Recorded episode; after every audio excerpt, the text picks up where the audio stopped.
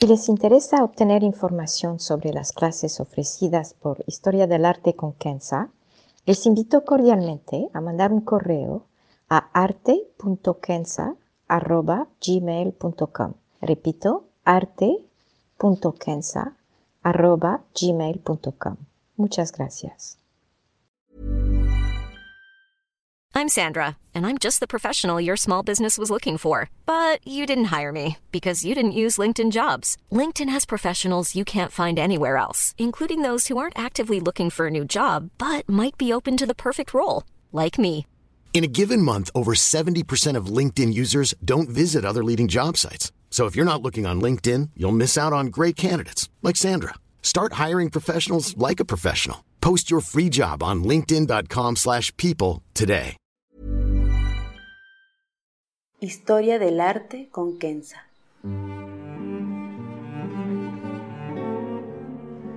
Una serie sobre el arte a través de la historia y las culturas.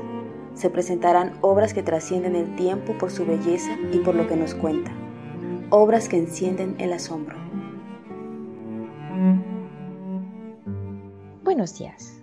Hoy haremos juntos un viaje a Marruecos y más precisamente un viaje a Tánger, la ciudad en el norte de Marruecos, donde el Mediterráneo y el Atlántico se encuentran. Este viaje lo haremos con el magnífico pintor francés Henri-Émile Benoit Matisse, que llamaremos simplemente Matisse. Y como ilustración, me permití escoger esta obra, Zahra en la terraza, que pintó en 1912. Es un óleo sobre lienzo y mide 116 por 100 centímetros y está en el Museo Pushkin de Arte en Moscú, en Rusia. De hecho, Matisse viajó dos veces a Marruecos, en el invierno de 1912 y en 1913, también durante el invierno.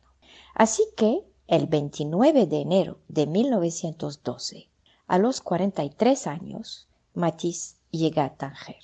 Está deprimido.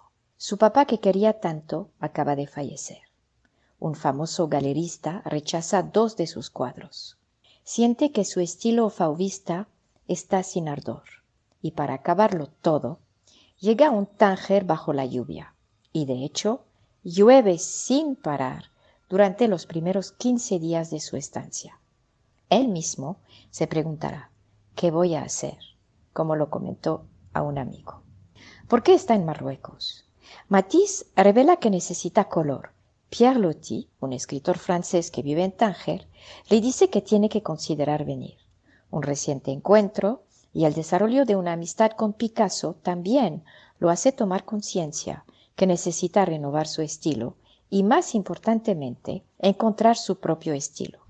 Marruecos es una manera de quitar el gris de París, ver la naturaleza, sentir nuevos olores, en otras palabras, agudizar sus sentidos. Pero, Está lloviendo a cántaros. ¿Qué voy a hacer? dice.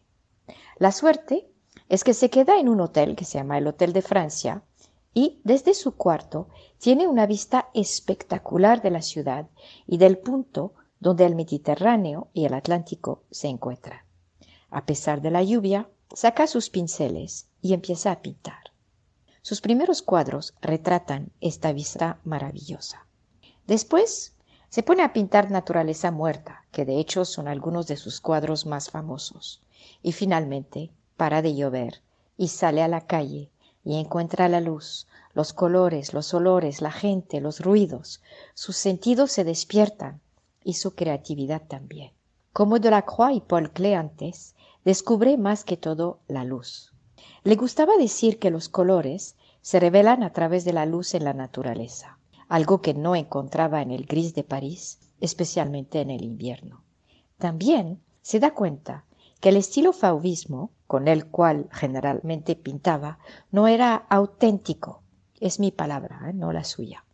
Dice que el fauvismo es representar la naturaleza pero sin su luz, sin su ambiente, en otras palabras, sin vida. Personalmente, creo que tenía razón. Por eso me permití decir que le falta un aspecto auténtico.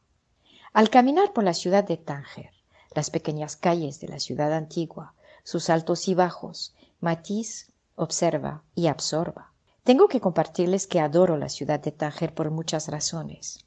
Y dos de las razones son precisamente su luz y el maravilloso hecho de que por donde vayan ven el mar.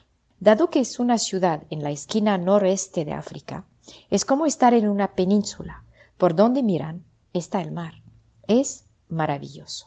Así que en la medida en que descubre la ciudad, Matisse empieza a pintar mezquitas, palmeras, un café, un jardín y agrega colores. Las paredes blancas toman tintes azules, pisos se vuelven rojos, el verde de los árboles se vuelve intenso.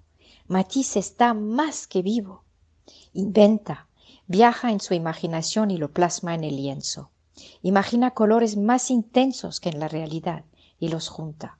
Por esta razón, quizás decían que Matisse era el pintor de los colores y que cada cuadro era un poema en sí. Este uso de colores e imaginación se aprecia también en sus cuadros de naturaleza muerta. Pinta frutas, flores, telas de todos colores.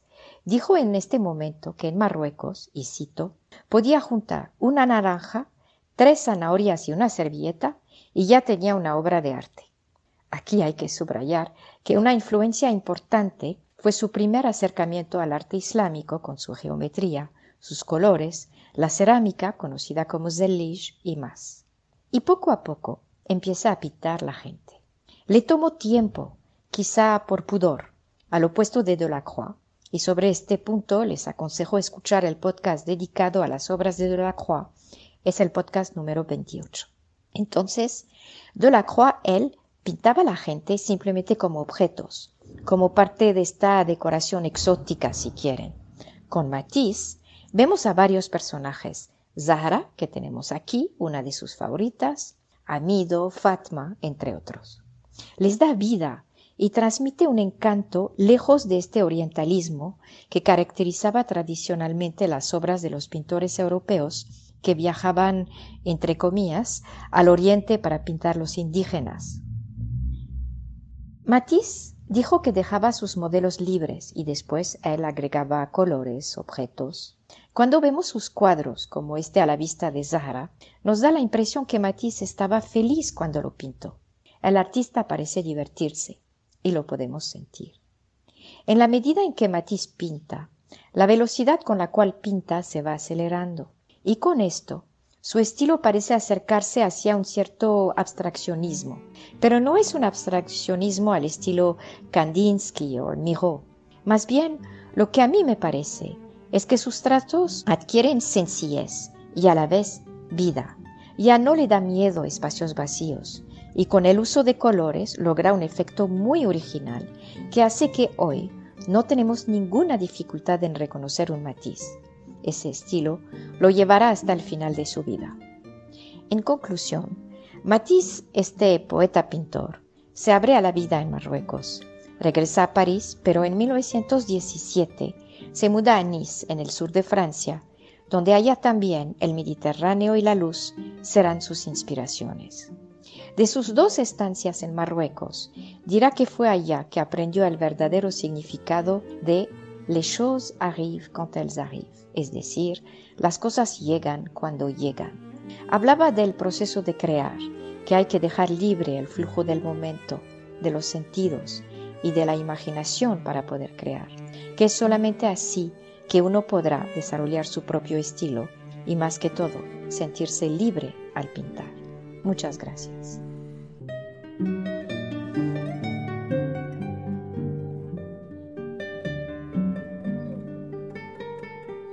Historia del arte con Kenza.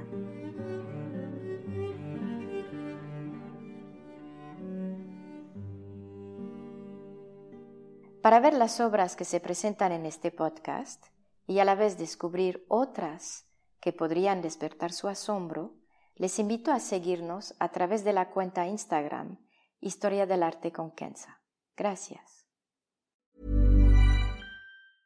Mom deserves the best, and there's no better place to shop for Mother's Day than Whole Foods Market. They're your destination for unbeatable savings, from premium gifts to show-stopping flowers and irresistible desserts. Start by saving 33% with Prime on all body care and candles. Then get a 15-stem bunch of tulips for just $9.99 each with Prime. Round out Mom's menu with festive rosé, irresistible berry chantilly cake, and more special treats. Come celebrate Mother's Day at Whole Foods Market.